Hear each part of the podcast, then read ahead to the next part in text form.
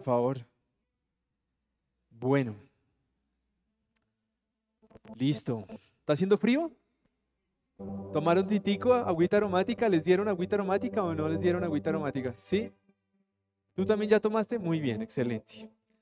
Bueno, cierren sus ojitos para que podamos orar y poner este servicio en manos del Señor. Padre Precioso, te damos gracias porque estamos con vida, Señor, porque no estamos en una unidad de cuidados intensivos, porque no estamos detenidos, Señor, porque no estamos, Señor, en una lista de trasplante. Gracias, precioso Rey, porque podemos movernos sin una silla de ruedas. Gracias, precioso Rey, porque no necesitamos un medicamento diario, Señor. Gracias te damos porque sabemos que tú hoy te vas a glorificar en este lugar.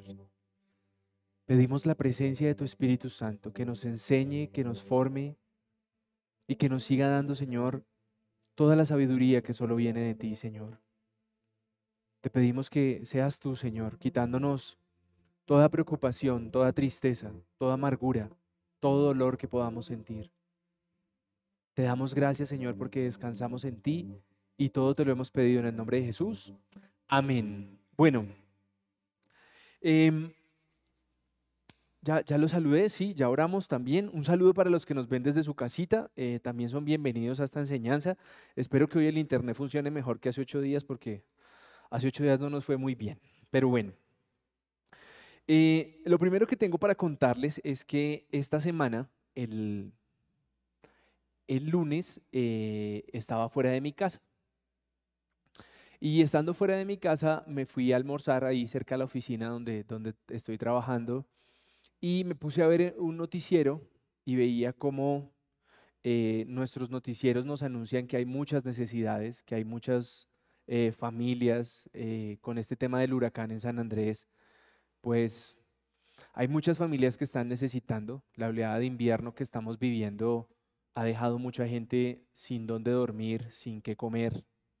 Y ustedes saben que, que aquí no,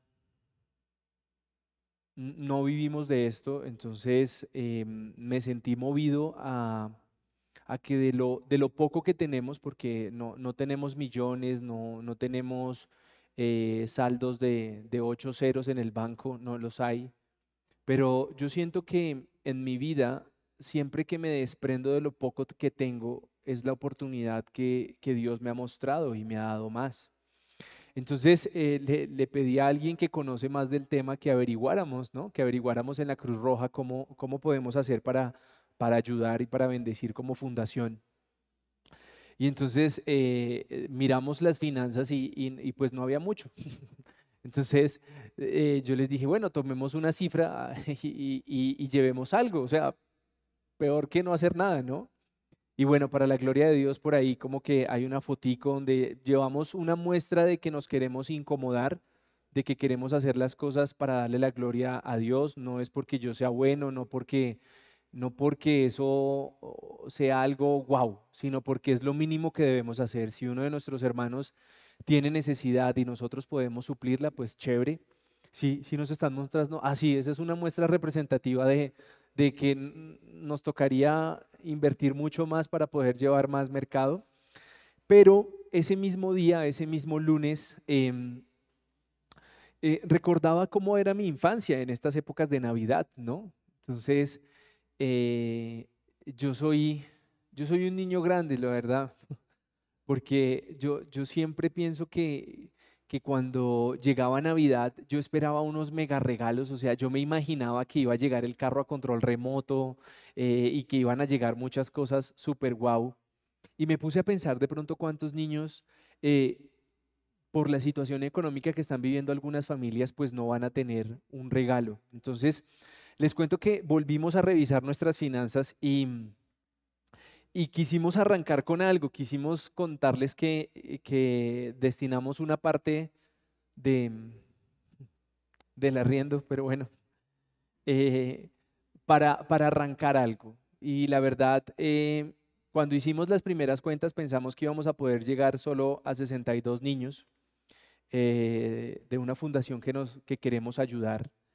Eh, y, entonces habíamos hecho una clasificación de niños de 3 a 6 años, ¿no? Entonces yo, yo me puse a pensar que si yo fuera uno de los niños de 2 años, yo diría, ajá, ¿y mi regalo? Y si fuera de 7, entonces, ajá, ¿y mi regalo?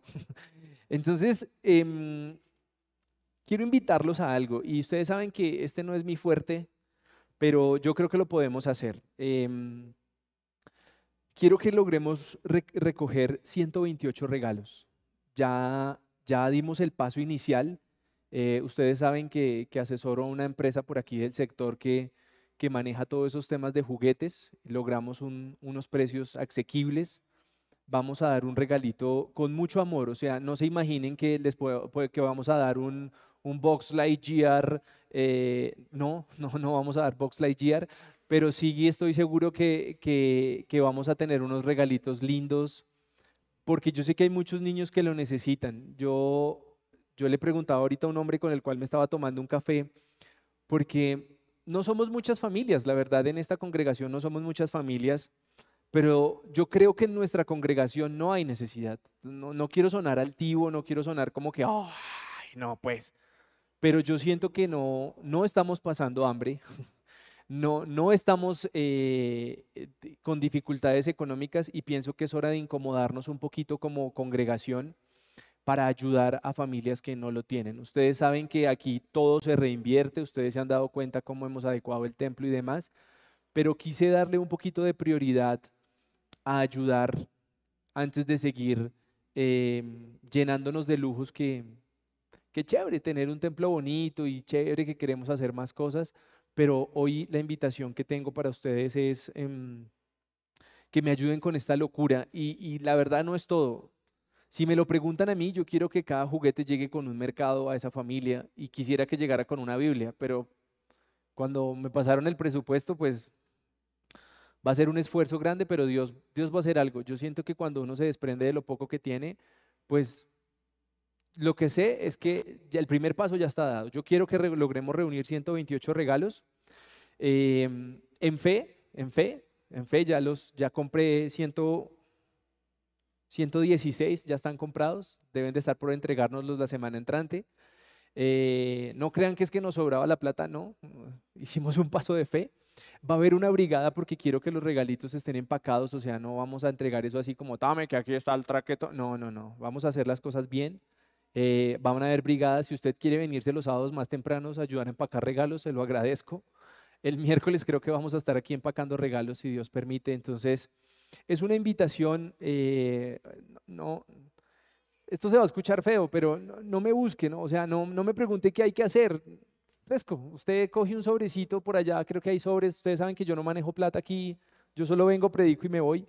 Entonces, eh, un sobrecito y usted le coloca ahí ayuda a juguetes y, yo sé que las personas que manejan eso lo van a saber. Los bendigo y, ojalá me apoyen en, este, en esta chocoaventura. Y como ya lo hicimos en alguna oportunidad, ya, ya lo hicimos una vez, eh, esto es bíblico, esto, esto no es que yo quiera ser bueno. Miren, ahí les traje Hechos 20:35 y dice el apóstol en ese momento, les he enseñado que deben trabajar y ayudar a los que nada tienen. Recuerden lo que dijo el Señor Jesús. Dios bendice más al que da que al que recibe. Y yo soy un testigo de eso. Yo soy un testigo de eso. La gente sabe que yo no vivo de esto. Y yo sé que esos mercados iniciales que dimos hace como seis meses cuando inició la pandemia fueron de bendición. Aquí no hemos dejado, no hemos tenido necesidad y mi invitación es hoy a que lo podamos hacer con, con excelencia. Si usted conoce a alguien que le guste apoyar estas causas, chévere chévere. Eh, somos una fundación y, bueno, ahí les tenía esa perla, ¿no? Eso no, me gusta, me siento incómodo en estos lugares, pero, pero bueno, Dios me puso esa pequeña tarea, misión el lunes pasado y tengo que contárselas. Entonces ya nos estamos moviendo. Ustedes saben que la paciencia no es una de mis mayores eh, cualidades. Entonces, juguetes ya están comprados. Eh, hay que empacarlos y hay que mirar si podemos completar esos juguetes con algo más. ¿Saben? Bueno, muchas gracias. Vamos a ver. Ahora sí, a lo que vinimos. Hoy les traje una enseñanza que le coloqué de título, Yo quiero ser del pueblo preferido de Dios, ¿cierto? Y entonces tenemos que recordar lo que estamos estudiando. Nosotros estudiamos hace ocho días Éxodo 19. ¿Se acuerdan? Éxodo 19, voy a hacer un recuento muy rápido para los que no, no estuvieron con nosotros o nos acompañan por primera vez. En Éxodo 19, nosotros demostramos bíblicamente cómo Dios no impone nada en nuestra vida, ¿correcto? Sino voy a leer algunos versículos en donde recordamos la forma en que Moisés busca a Dios y Dios le, pregunta, le dice que le dé un mensaje a su pueblo y ahí es donde Dios les dice, oiga, si usted quiere ser de este combo, del combo VIP, como les dije hace ocho días, pues aquí hay algunas cositas para cumplir y hoy vamos a hablar de ellas. ¿Listo? Quiero que arranquemos con Éxodo 19, versículo 3, y dice, y Moisés subió a Dios y Jehová lo llamó desde el monte, diciendo, así dirás a la casa de Jacob y anunciarás a los hijos de Israelita. Es cuando Dios le dice a Moisés lo que debe decir.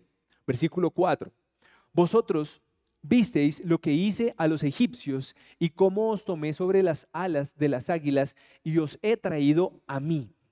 Ahora, pues, si dieres oídos a mi voz y guardares mi pacto, vosotros seréis mi especial tesoro sobre todos los pueblos, porque mía es toda la tierra.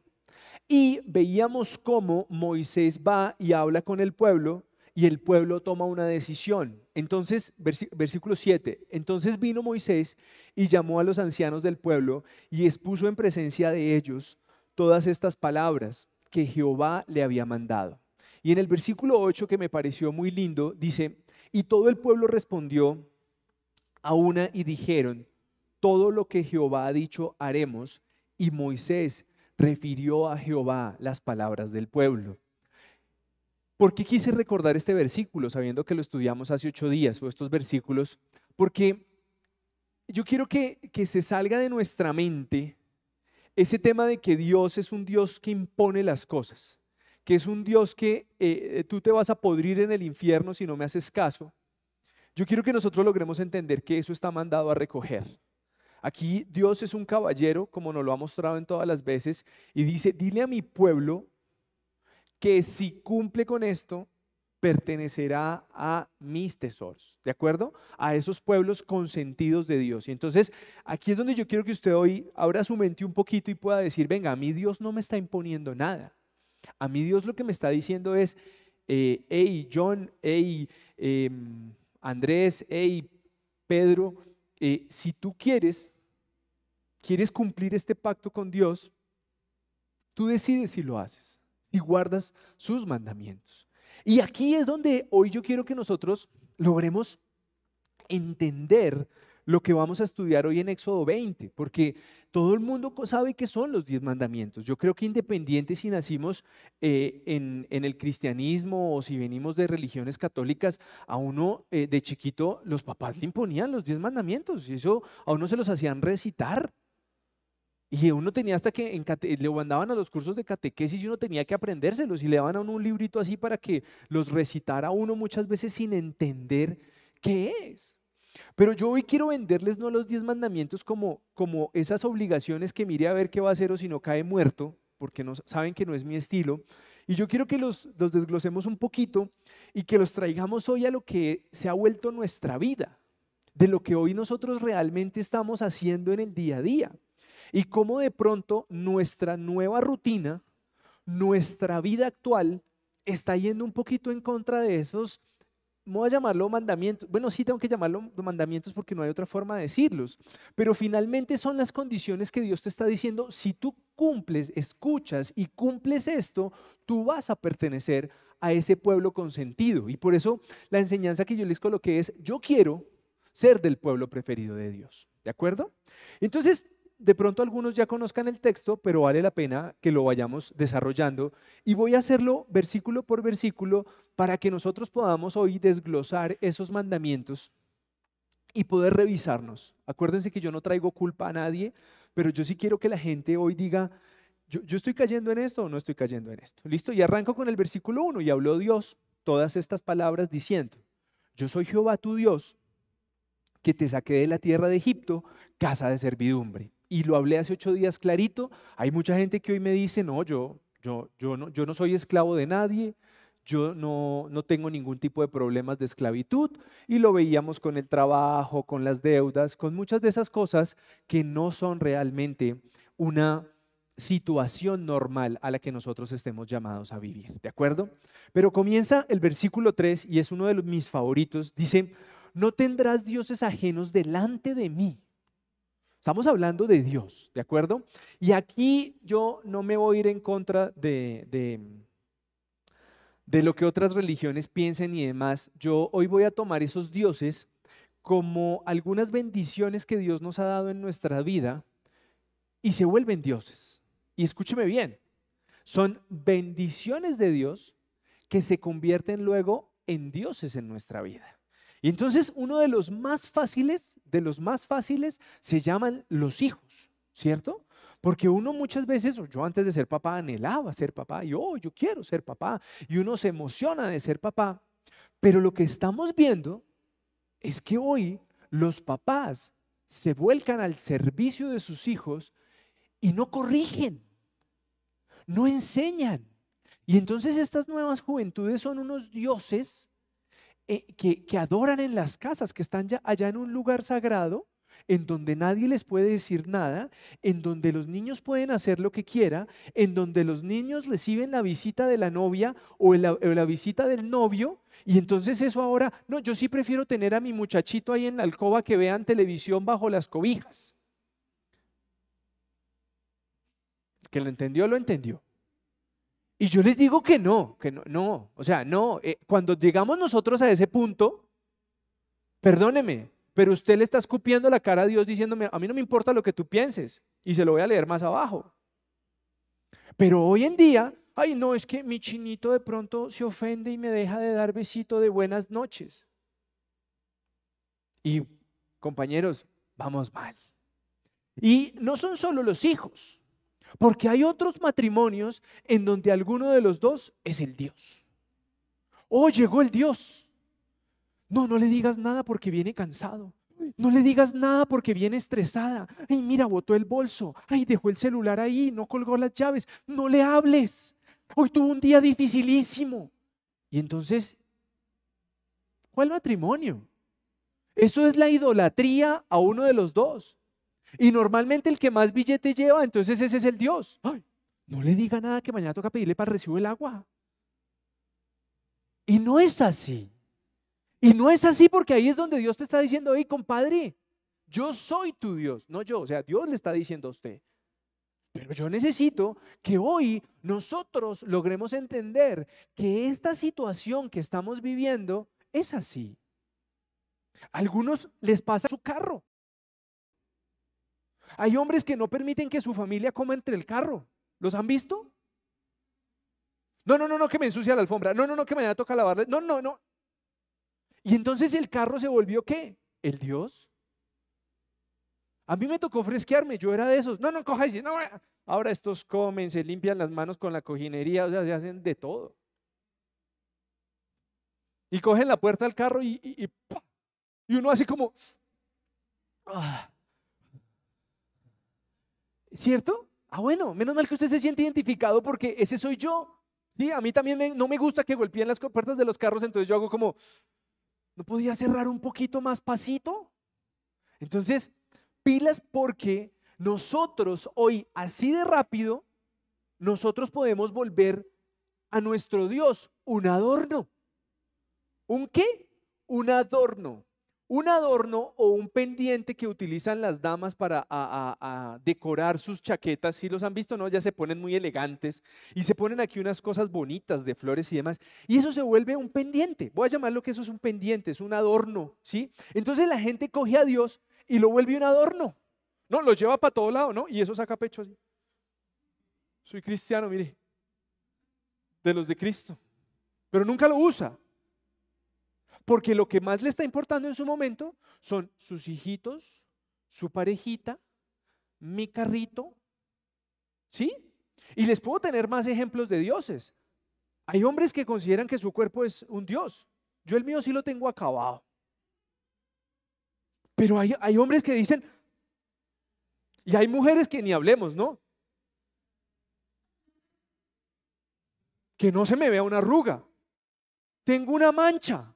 Y entonces esa mujer entra en pánico, entra, entra en shock, porque lo primero que sucede es que dice que su Dios cuerpo se le está acabando. Y yo digo como, ¿será que no sabe que vamos para viejos y que hay cosas que van a dejar de funcionar? Entonces, hoy yo quiero que tú revises cuáles son esos dioses que tú estás cogiendo. ¿Sí? Y la idolatría a las personas es lo que yo hoy quiero que más revisemos. Porque así como idolatramos a los hijos, idolatramos al marido, idolatramos a la esposa, idolatramos a la abuela, al que sea del paseo, yo quiero que tú revises porque Dios te lo está diciendo en Éxodo 20, versículo 3, no tendrás dioses ajenos delante de mí. Y cada uno va a revisar cuáles son esos dioses, porque yo no quiero que usted se imagine que no, no, yo, yo, yo, sí, yo sí amo a Dios. Yo sí amo a Dios, pero dejo que mi hijo esté en pornografía y no pasa nada. No, yo sí amo a Dios, pero yo dejo que mi hijo tenga relaciones sexuales ahí y no pasa nada. Pobrecito el muchacho, ya está en edad. Esa es la mentalidad que nos está vendiendo la sociedad. Y, lo bueno es que cuando yo hablo con, con, con, algunos hombres, ¿no? O sea, algunos hombres que piensan de esa manera, eh, voy a llamarla liberal, ¿cierto? Yo le diría, ¿a ti te gustaría que a tu hija eh, llegaran a hacerle ese tipo de visitas, las cuales hoy tú estás de acuerdo? Y entonces ahí sale una religiosidad conservadora que me sorprende. Porque entonces la gente sí espera, no, de aquí, de aquí para allá, todo se tiene que hacer como debe ser. Pero de aquí para acá, yo hago lo que se me dé la gana. Y es donde yo digo, yo no sé cuál es el cristianismo que la gente sigue, ¿no? Y por eso es que hay veces que la gente se comienza a preguntar, pero es que las cosas no me salen bien. Ok, no te están saliendo bien. ¿Por qué? ¿Cómo estás aplicando los mandamientos? De la puerta de tu casa para afuera criticas a todo el mundo para que los cumplas y de la puerta de tu casa para adentro se hace lo que se le dé la gana. Entonces no preguntes por qué las cosas en tu casa no fluyen. Y en el versículo 4 arrancamos con algo más bonito. No te harás imagen, ninguna semejanza de lo que está en el cielo, eh, eh, arriba en el cielo, ni abajo en la tierra, ni en las aguas debajo de la tierra. ¿Para qué? Para que no comencemos a pensar, es que yo creo en el, el, en el Dios, en el Dios del agua el Dios de la tierra, la Pachamama.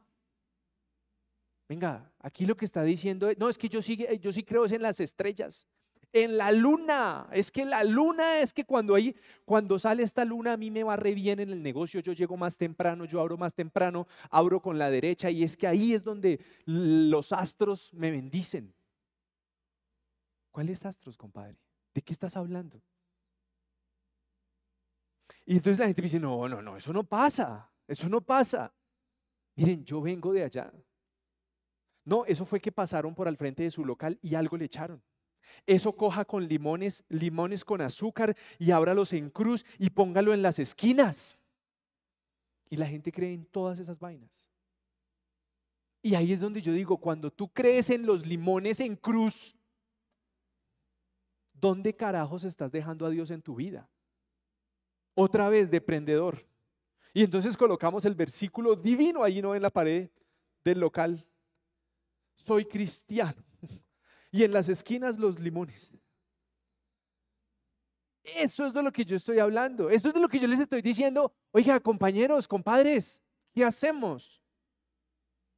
Esto es lo que está diciendo Dios que debemos hacer. No me lo estoy inventando yo. Y lo dice Él claramente. Versículo 5.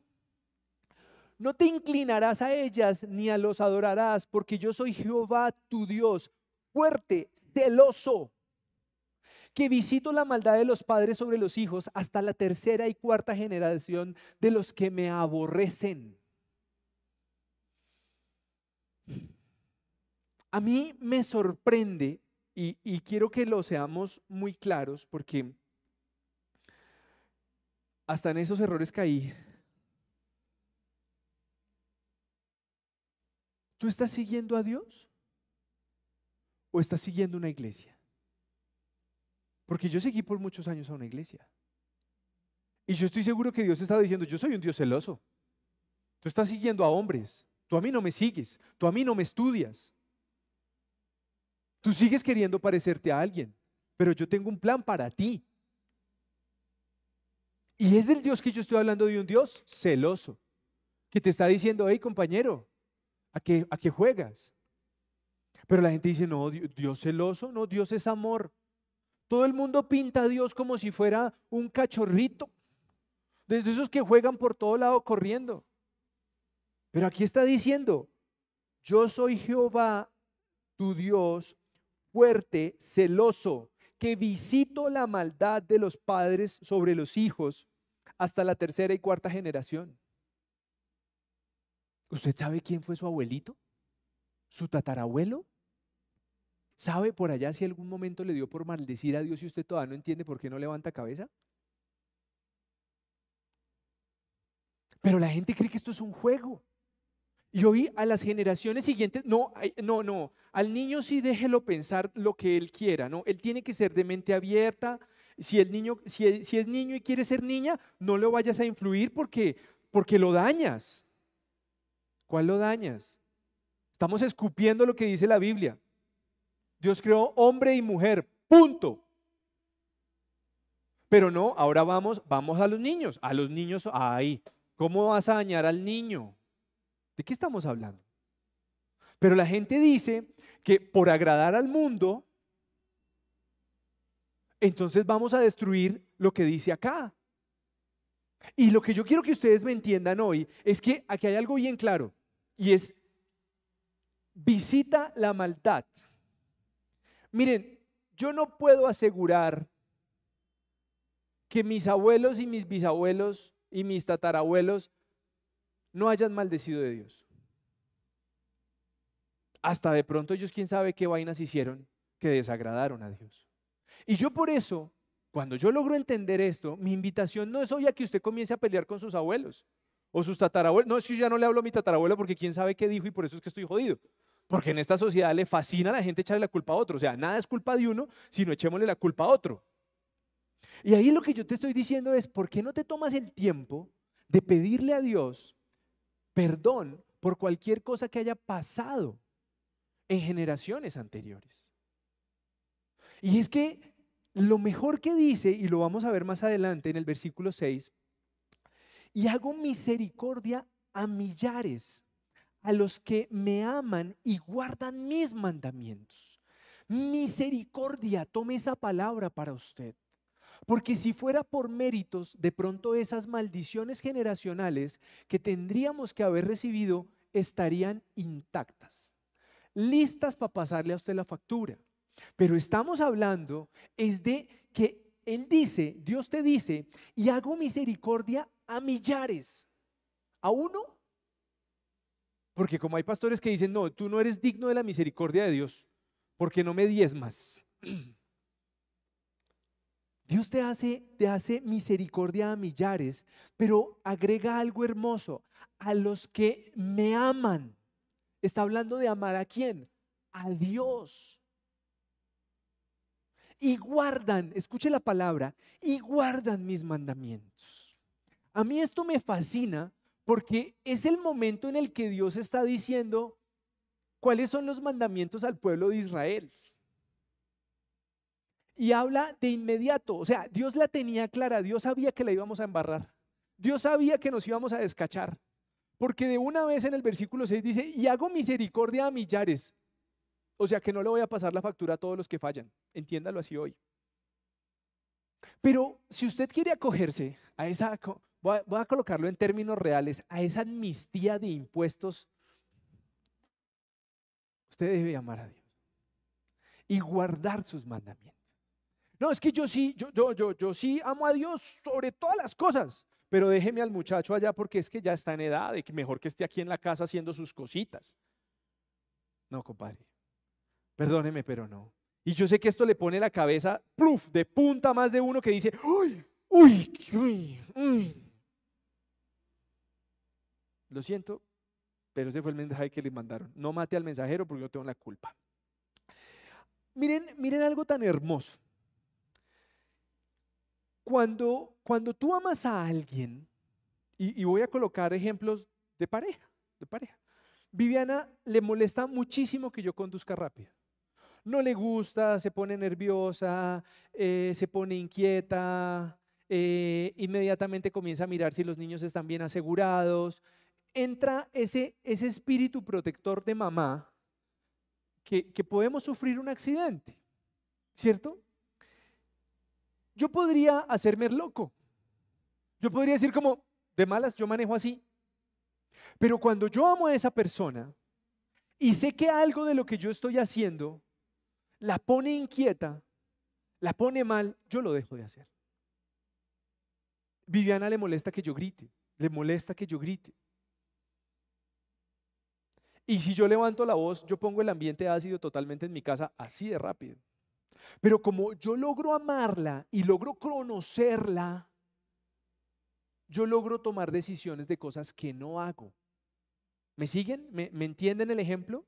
Ahora, si tú conoces a Dios, si tú sabes las cosas que le molestan, ¿qué tanto lo estás amando cuando las sigues haciendo?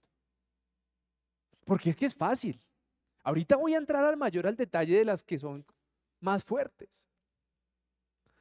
Pero la gente sabe que, que no debemos codiciar la mujer del prójimo, ¿no? O bueno, ahora no son solo los hombres, o, el, o, el, o el esposo de la vecina, voy a llamarlo así. Y cuando usted parece un ventilador así que... Mm, ¿Usted lo sabe o no? Usted lo sabe. Usted sabe que está mal, pero usted dice amar a Dios y ahí es donde Dios otra vez le quedó aquí de prendedor lindo para donde usted vaya. Y todo el mundo hace como, ay, pero es que, ay, es que, ay, es una creación de Dios, hay que admirarla. ¿Y eso en primera de qué dice? ¿Que todas las mujeres son de uno? ¿O que todos los hombres son de usted? No, no es así. Pero hoy quiero que tú revises porque es muy fácil decir que amas a alguien. Es muy fácil decir que tú amas a Dios. Pero yo pienso que una de las mejores formas de decir que amamos a alguien es respetando las cosas que esa persona dice. Si a tu esposa le molesta que tú grites, cuando tú la amas, puedes guardar tu mala palabra, puedes guardar tu temperamento. Pero cuando no, entonces se hace lo que yo digo. Y esa, es mi voluntad y punto. Y todo el mundo se aguanta. Y no es así. Ahora, miren esto tan bonito, versículo 7. Estoy desmenuzando uno por uno para que cuando usted vuelva a pasar por aquí, no se haga como, ah, no, yo ya me lo sé. No, no lo sabemos y algunos los repetíamos de memoria, pero cuando los vemos a ese nivel de detalle, minucia, es donde comenzamos a hacer como, mm, sí puedo estar fallando. ¿Listo? No tomarás el nombre de Jehová tu Dios en vano, porque no dará por inocente Jehová al que tomare su nombre en vano. Y esto es muy fácil. Ustedes han escuchado esas bellezas del que cada ratito dicen, no, por Dios que eso es así, por Dios, no, es que, te lo juro, es que usted no vio el trancón que había. Usted no vio la cantidad de gente, se lo juro, usted tiene... Y a toda hora está queriendo jurar por mis hijos, por mi abuela, por mi abuelo, por mi papá, por mi mamá, por Dios, por mí. Y le juran a usted por todo el mundo. Cuando una persona comienza a hablar conmigo y me saca esos argumentos, yo comienzo a decir como, mm, Houston, estamos en problemas. Este man no se está creyendo lo que, lo que está diciendo. Y hoy quiero que tú lo revises porque yo molesto mucho al área comercial, ¿no? Pero los comerciales son unas bellezas para vender. Los comerciales le prometen a uno esta vida y la otra. Oiga, ¿y usted me entrega a las 8? No, a las 7 y 45 le estamos descargando. Y viene con el flete, con el flete completo. Y me manda la factura. Claro, la factura desde el día anterior. Se lo juro que así va a ser. Y yo hago como, mm, mm, baila. Eso está perdido. Y hoy en, un ambiente y una sociedad como esta, donde la palabra perdió su valor, donde la gente le dice, ah, sí, sí, mañana le pago. No, no, no, ya. No, claro. Hoy comenzamos a escondernos, el WhatsApp lo bloqueo, no contesto, y eso se volvió la moda. Y entonces la gente dice, ay, no, no, vaya, miren las casas de cobranza, las casas de cobranza son un buen negocio. Porque la gente hasta que no le están haciendo, papito, bebé, se te venció la cuota ayer, ¿pagas? Pero ya hoy no hay palabra de eso. Hoy estamos en una sociedad que me esperen. ¿Quién lo manda? Y no es así siempre. Porque eso es de lo que nosotros estamos eh, desagradando a Dios. Si nosotros decimos lunes es lunes, si decimos martes es martes. Y si no sabemos, podemos decir una fecha, pues no digamos nada. Porque hay veces prometemos cosas para quedarle bien a todo el mundo. No, sí, claro. Usted no sabe quién soy yo. mañana, cuente con eso. Mañana, mañana. Y a los tres días, no, pues usted, usted no sabe. No sabe. Dejemos de echar más cuentos. Andemos con la verdad a toda hora. Me encanta el número 8 y el número 9. Y esto pasa porque a algunos nos fascina trabajar para evadir nuestras familias. Versículo 8 dice, acuérdate del día de reposo para santificarlo. Versículo 9 y 10. Seis días trabajarás y harás toda tu obra, mas el séptimo día es reposo. Para Jehová tu Dios no hagas en él obra alguna. Tú, ni tu hijo, ni tu hija, ni tu siervo, ni tu criada, ni tu bestia, ni tu extranjero, que estén dentro de tus puertas. ¿Ustedes han visto esos hombres y esas mujeres que ahora quieren trabajar 724? ¿Cierto? Está de moda, eso es un término muy de moda. 724. Yo le voy a decir una cosa. Esas personas que en algún momento nos escudamos con el trabajo 724, no estamos logrando entender la bendición de familia que tenemos. Y lo he dicho a todas las personas que me conocen, y eso no se los estoy diciendo hoy. Váyase con su familia. ¿Ustedes saben yo por qué no hago esto un domingo? La mayoría de iglesias, la mayoría de iglesias, sus primeros servicios son los domingos. ¿Ustedes saben por qué nosotros lo hacemos un sábado? Si usted no lo sabe, es porque nosotros esperamos que usted mañana, si le da por dormir en su casa, estar en su familia, hacer desayunito, usted esté en su casa. Si usted le dio por hacerse, a ir a hacer deporte con toda la familia, porque si no ahorita dicen, sí, yo que el pastor dijo que era dormir hasta las 11 de la mañana, no. Si también es tiempo de, hacer deporte, usted vaya a hacer deporte. Pero es un día de familia, ¿sí? Yo lo utilizo para desayunar con mi familia, arreglamos las cositas, nos ponemos de acuerdo, hemos tomado el hábito de preparar onces, porque es tiempo para nuestra familia. Entonces, pero ¿y dónde dejó a Dios? Descansar de nuestras labores diarias de reposo pueden ayudar a santificar el nombre de Dios. Porque es como yo le estoy diciendo, sí, tú eres mi proveedor y se los he enseñado. Con la invitación que les hacía al inicio del, mensaje, lo que yo estoy diciendo es que Dios es el proveedor de esta congregación. Y que este, este proyecto de esos regalitos lo vamos a sacar adelante por la gloria de Dios. Pero yo quiero que usted entienda hoy que cuando usted es el mega ocupado, que no tiene tiempo ni siquiera para, para preparar algo en su casa, y esta semana tuve una lección de vida que me cogió así, papá, uno siempre dice que no tiene tiempo para nada, ¿no? ¿Cierto? Usted va, organice un plan de familia. Le voy a hacer el ejercicio completo para que ustedes entiendan de lo que estoy hablando. En mi casa me dicen, vamos a hacer galletas. Y yo, galletas. Yo me imaginé toda la tarde en ese plan, ¿no? Y uno que es lo primero que piensa, pero yo no tengo tiempo. O sea, yo no tengo tiempo. Y hemos ido al supermercado. Y entonces yo me imaginé, ¿no? Los ingredientes para las galletas, no, yo me imaginé medio carro empujando medio carro para... Cuando me dice ella, me dice, no, ya, esto es lo que necesitamos. Y yo,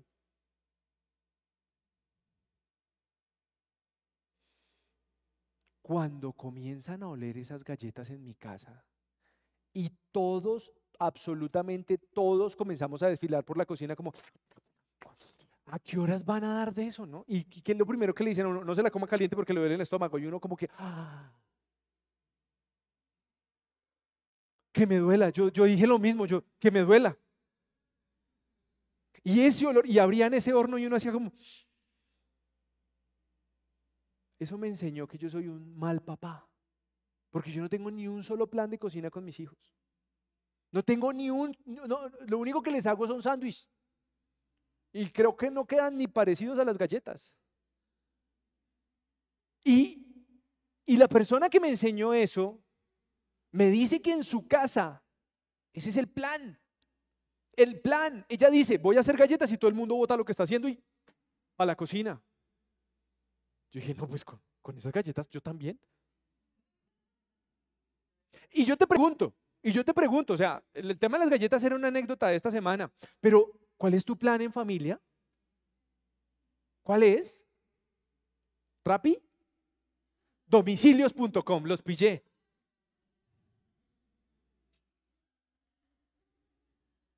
Y me pasó hace, creo que 15 días que, que, nos invitaron a almorzar a un lugar y también fue rico porque fuimos a comprar las cosas, eh, les dio por antojarme de un arroz de leche, yo soy lo más tragón que hay en este mundo y me, van a, me, traen un tarro así de este porte de arroz de leche y yo decía, Dios mío, ¿a qué horas me voy a comer todo eso?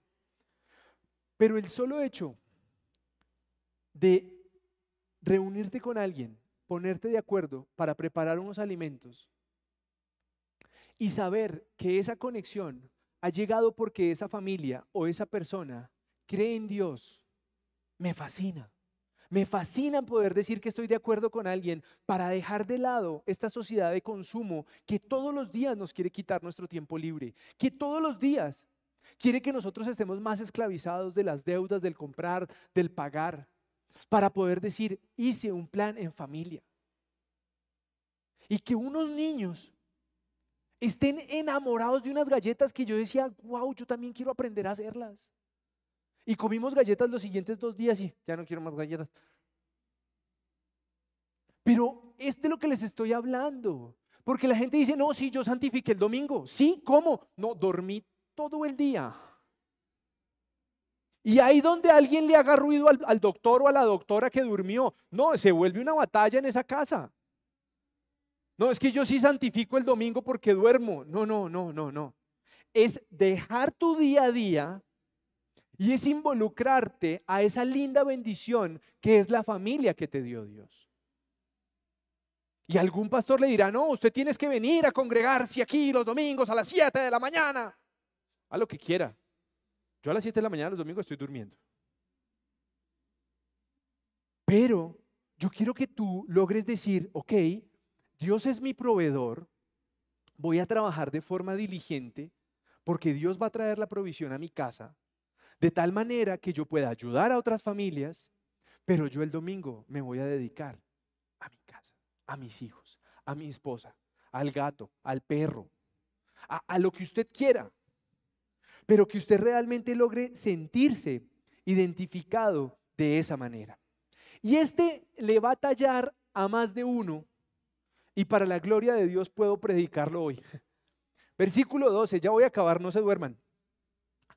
Honra a tu padre y a tu madre para que tus días se alarguen en la tierra que Jehová tu Dios te da. Qué rico es criticar la gestión de papá y mamá. No, es que mi papá sí, no. No, mi mamá no, es que, ah, ¿vio lo que, ¿vio lo que hizo? No, eso, eso a los hijos como que nos genera un dulcecito de miel aquí, criticar lo que han hecho nuestros padres.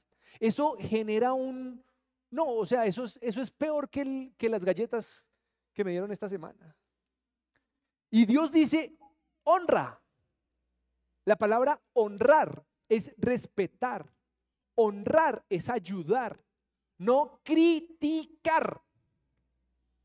Y a mí me toca morderme la lengua. Yo,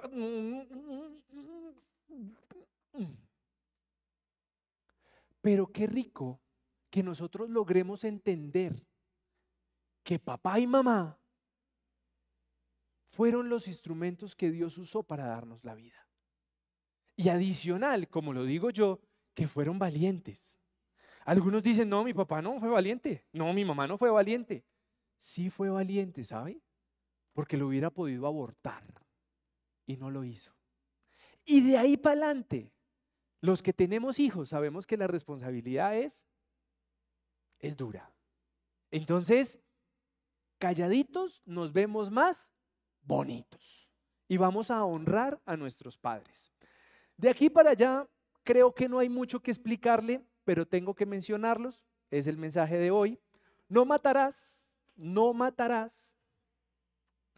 Y ahorita que, que estaba tomándome un café, todo el mundo debe estar diciendo, va a contar que mató a alguien. No, no, no. Bueno, sí, una cucaracha, pero no a un ser humano, ¿no? Porque ahorita todo mundo, cuando yo hago una explicación, todo el mundo se queda como, ¿qué va a contar este man? Pero mientras estaba hablando con ese hombre, le contaba que, estuve en un lugar y me salieron dos cucarachas en ese lugar, ¿no? Y entonces, ¿qué es lo que primero que uno hace cuando ve una cucaracha? ¿Qué hace uno? Muy bien. ¿Y eso qué es? Matar. Ay, no, pero es que ahí dice que solo seres humanos. Ahí dice no matar. Entonces, algunas damas ven una araña y ¿qué hacen? ¿Sí o no? Entonces, ah, todo el mundo dice, no, yo no mato a nadie. Yo me di cuenta que yo, yo soy feliz matando animales raros porque me esposa, ay, una cucaracha, ay, una araña. Y uno comienza, pero, oigan, es una creación de Dios también. ¿Por qué no cogemos la arañita con un vasito de esos desechables y la botamos a un jardín? Pero no, no nosotros tenemos el instinto de qué? Ya, solucionado el problema. Y hay veces quisiéramos hacer, hacer eso con los que nos llevan la contraria.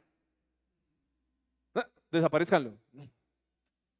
Ese es nuestro instinto, nuestro instinto es de, sale,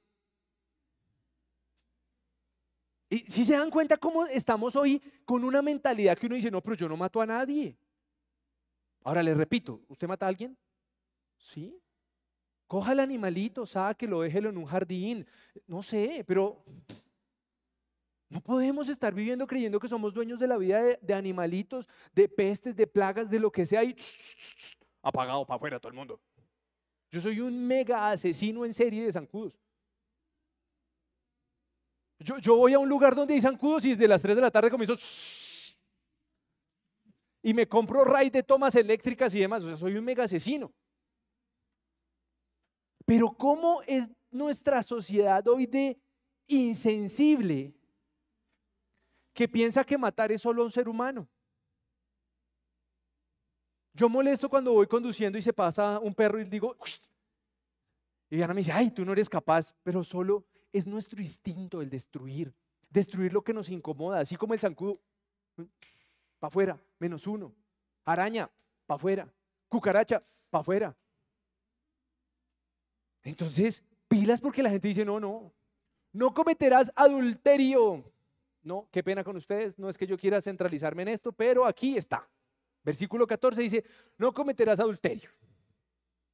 Si usted se casó se casó, compadre. Y sus ojitos también adulteran. Y sus pensamientos también adulteran. Ay, no. Pero es que aquí no le dice cómo. No cometerás adulterio. Perdón, ¿en qué versión dice físico? No. Hay físico, voy a llamarlo ocular, mental. Pero cuando usted ya comenzó a imaginarse ya, ya baila, perdió, para afuera, estamos fuera del, del round. Pero la gente dice, ay, ay, tan exagerado. No hurtarás. Se los conté hace ocho días o diez días. Me robé un pan de yuca. Y tengo que decirles la verdad, no he ido a pagarlo. Pero la gente dice, ay, pues es que como no me lo cobraron. No, no, yo tengo que ir a pagar ese pan de yuca y ir a pasar por la vergüenza de decir, mire, hace como 15 días vine, usted me preguntó cuántos eran, eran tres y yo le dije que dos, me robé uno, me lo cobra por favor. ¿Ustedes saben por qué lo hago? Para que, me, que, me, que, que arda, para que yo diga, uy, qué vergüenza tener uno que llegar a esa panadería y decir eso. Porque la gente dice, me dieron malas vueltas, de malas el de la caja, de malas. Eso sí, ¿quién lo manda por pendejo? No, porque usted sabe que esa plata no es suya. Usted sabe que si le despacharon 10, 10 no es suya. Ay, es que yo vi que a la señora se le cayó y Dios me quiso bendecir, porque como a la señora se le cayó, Dios me quería bendecir. No, no es así. Eh, pero si ven cómo algunos se ríen porque Es que así es que Dios me bendice. No, qué tan abeja, hombre, usted, ¿no? Y no es así. Porque si realmente uno ve a que a alguien se le cae algo, pues, ¿cuál es nuestro deber? Señor, señora, mire, se le cayó. Sí, que, que si usted está esperando que le ah, no, tranquilo, era para usted. Ah, bueno, eso es otra cosa, pero no creo. Ahora, aquí se pone rico esto. No hablarás contra tu prójimo falso testimonio. Ay, cómo nos gusta, cómo nos fascina. Esto y las redes sociales, aquí le faltó a Dios decir, incluye Facebook, Instagram y TikTok. Porque ahora la sociedad es tan hipócrita que, se echa sátiras por redes sociales y yo hago como, no,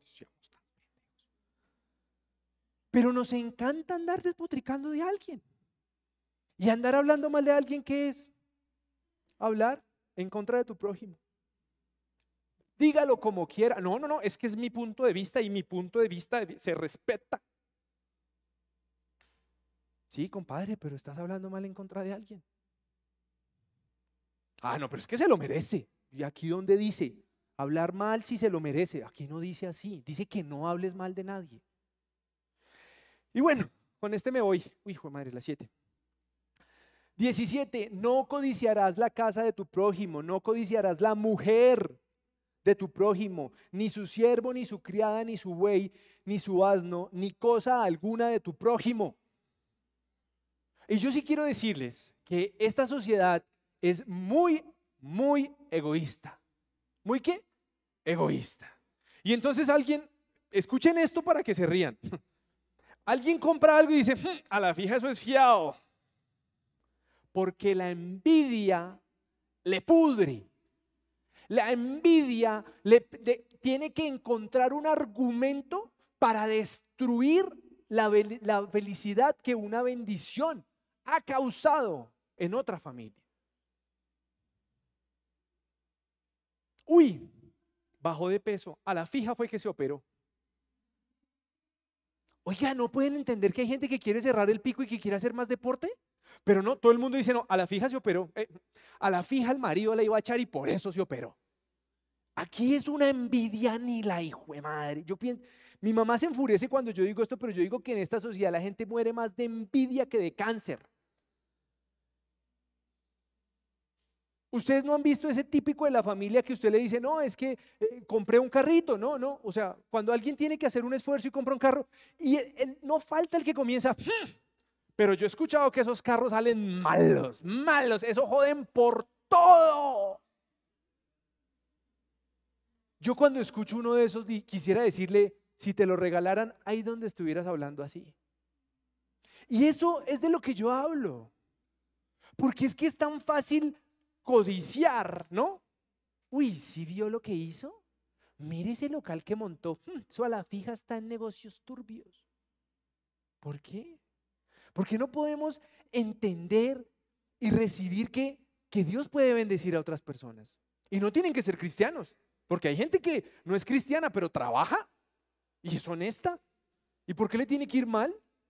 ¿Por qué tiene que aguantar hambre? ¿Dónde dice? Pero, ¿por qué hice, me quise tomar este tiempo? Para que ustedes se den cuenta que algunas de sus risas, incluyendo las mías, es porque nos permite identificar que aunque creemos conocer los mandamientos de Dios, no es así. Hay veces tenemos una versión propia de lo que son los mandamientos de Dios. Hay veces pensamos que el matar eran humanos, pero los animales acabe con todo.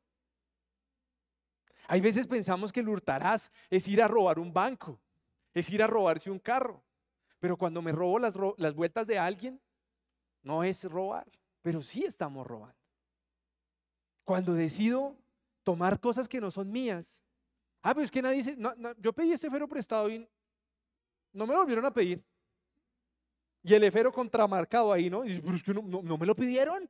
¿Qué quiere que haga? Se fue y no, yo no sabía. Que no más. Esa es la mentalidad de, lo que yo he denominado en Colombia el CBY.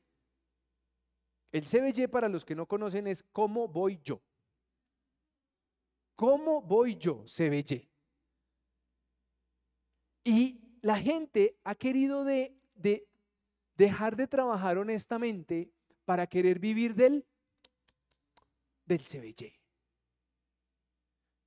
¿Eso para qué emprendemos? ¿Eso para qué hacemos las cosas correctamente? ¿Eso para qué creamos empleo? ¿Eso para qué pagamos las cosas como deben ser? El CBY. Porque yo soy una abeja. Y yo quiero decirte que de pronto yo te creo, yo te creo que eres una abeja. Yo te creo que eres wow. Pero mi mensaje hoy dice, apalancado en Éxodo 19, que si quieres ser del pueblo preferido de Dios, debes de cumplir sus mandamientos. Y esto, repito, esto no es una imposición, esto es una decisión clara, diáfana que cada uno tiene que tomar si usted quiere ser o no quiere ser de ese pueblo preferido.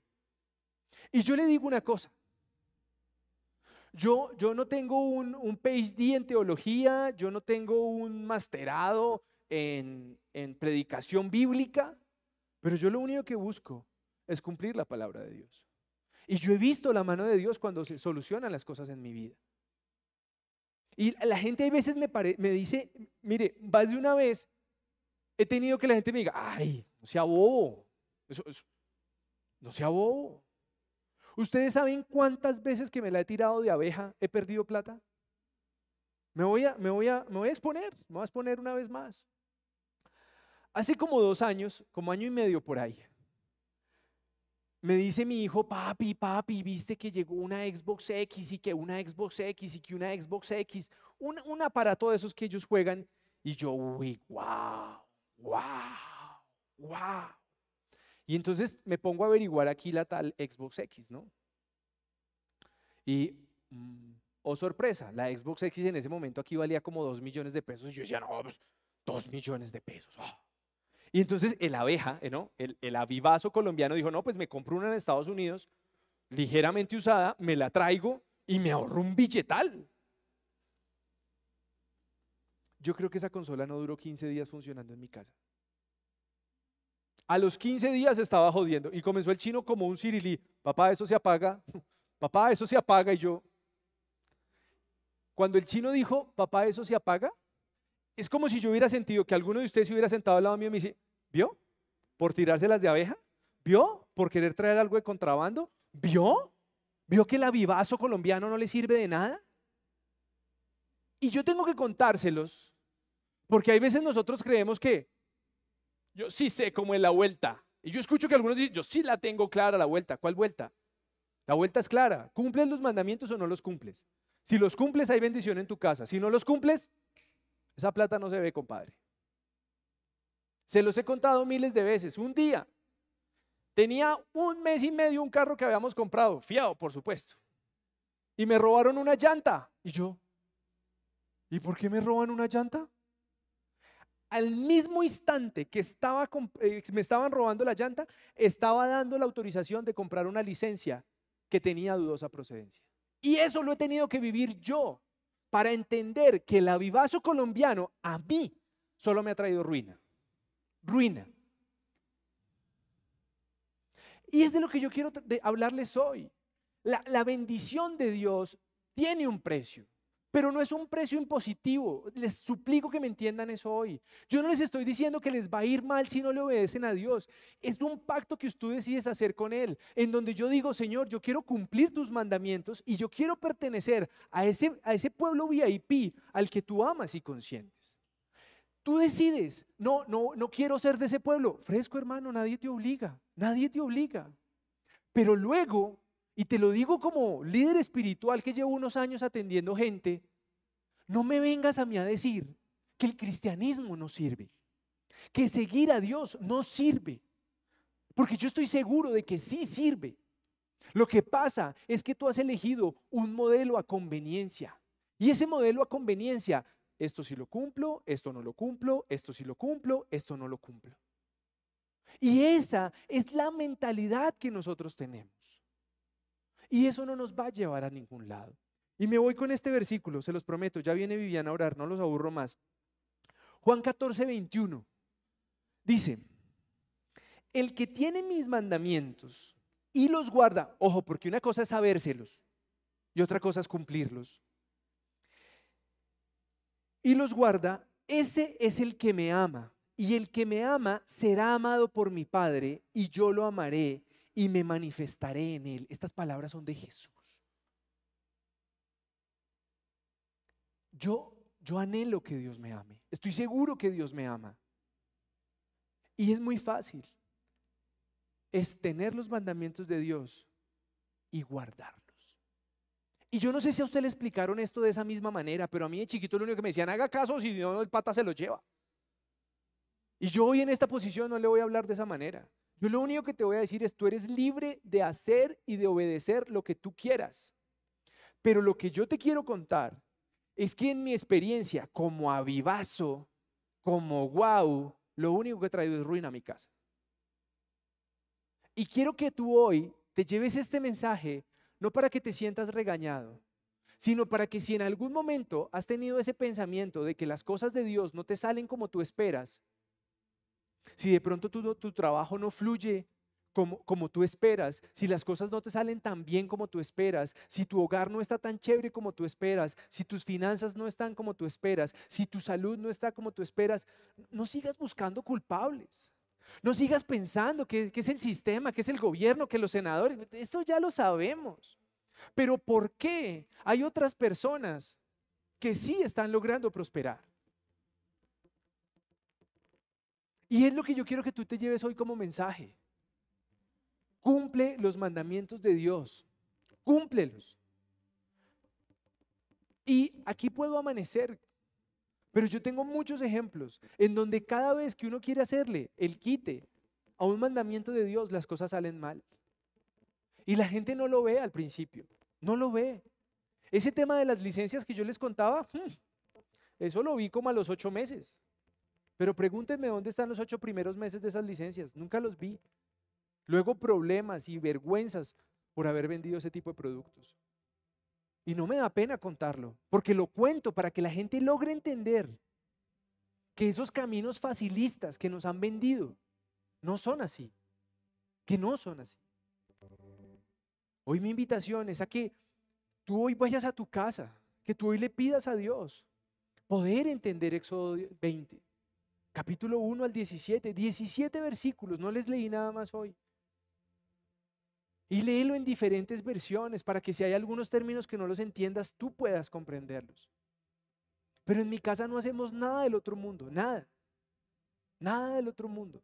Lo único que queremos es anunciar la palabra de Dios y obedecer su palabra.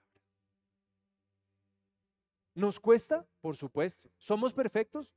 No. Si está buscando iglesias perfectas, creo que te vas a quedar esperando. Entonces, hoy mi invitación es a que entendamos cumplamos y por amor a Dios, escúcheme bien, no porque un pastor lo obliga, sino por amor a Dios y gratitud a Él, tú quieras obedecer sus mandamientos. Amén. Dios los bendiga.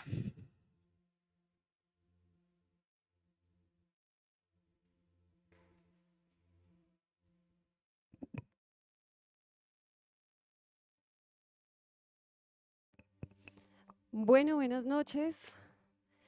Los invito por favor a que cierren sus ojitos, a que me acompañen a hacer una oración para cerrar este momento y este mensaje que tal vez es duro, porque nos damos cuenta que tal vez fallamos siempre, pero que es importante decir y comprometernos con el Señor a mejorar siempre. ¿Les parece? Cierren sus ojitos ahí donde están, ¿vale? Padre precioso, te damos gracias en este mismo instante, Señor. Hoy te decimos que venimos delante de tu presencia totalmente necesitados de ti. Tal vez hoy más que nunca, Señor. Hoy tú nos has mostrado con este mensaje que tal vez nosotros vivimos quejándonos y entendemos hoy que la raíz de todos los problemas que podemos llegar a tener, nosotros mismos los hemos causado, Señor. Por eso hoy queremos pedirte perdón Hoy queremos, Señor, que tú nos ayudes, que toda nuestra carnalidad muera, Señor, que nos permitas tener esa fuerza de voluntad, ese carácter, ese criterio, Padre Precioso, para que cada vez que tú nos hables y que nos digas, estás fallando, estás faltando a mis mandamientos, nosotros inmediatamente podamos corregir, que nosotros día tras día podamos ir con nuestra cabeza muy en alto, sin ningún temor, No queremos seguir fallando, bendito Rey. Queremos darte la gloria y la honra, pero no de dientes para afuera.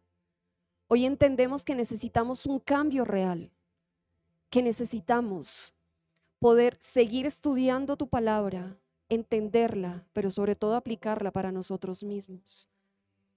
Líbranos, bendito Padre, de poder cometer errores que puedan afectar a nuestras generaciones venideras. Guárdanos, bendito Rey. Permite que todo lo que haya pasado en todos nuestros seres anteriores, nuestros padres, nuestros abuelos, nuestros tatarabuelos, Señor. Hoy declaramos que todo lo malo que ellos hayan podido hacer, todo eso, lo atamos y lo echamos fuera. Lo anulamos, bendito Rey, porque no queremos seguir cargando con algo que nos ha venido afectando siempre. Y de la misma forma, Señor, te pedimos que nuestros actos, nuestra mente, nuestras palabras, todo lo que hacemos, Señor, hasta nuestros propios pensamientos, primero tengan un permiso tuyo, porque realmente necesitamos seguir estando alineados con lo que tú nos has dejado. Tu palabra nos lo ha mostrado el día de hoy, Señor. Por eso queremos que tú inclines tu oído, que escuches, Señor, pero sobre todo que recibas el perdón que nosotros queremos mostrarte hoy. Queremos pedirte que tú nos des la oportunidad de que ese arrepentimiento quede ahí, Señor, y ya después nosotros podamos decir, nos vamos a comportar conforme a tus instrucciones de vida. Gracias, bendito Padre.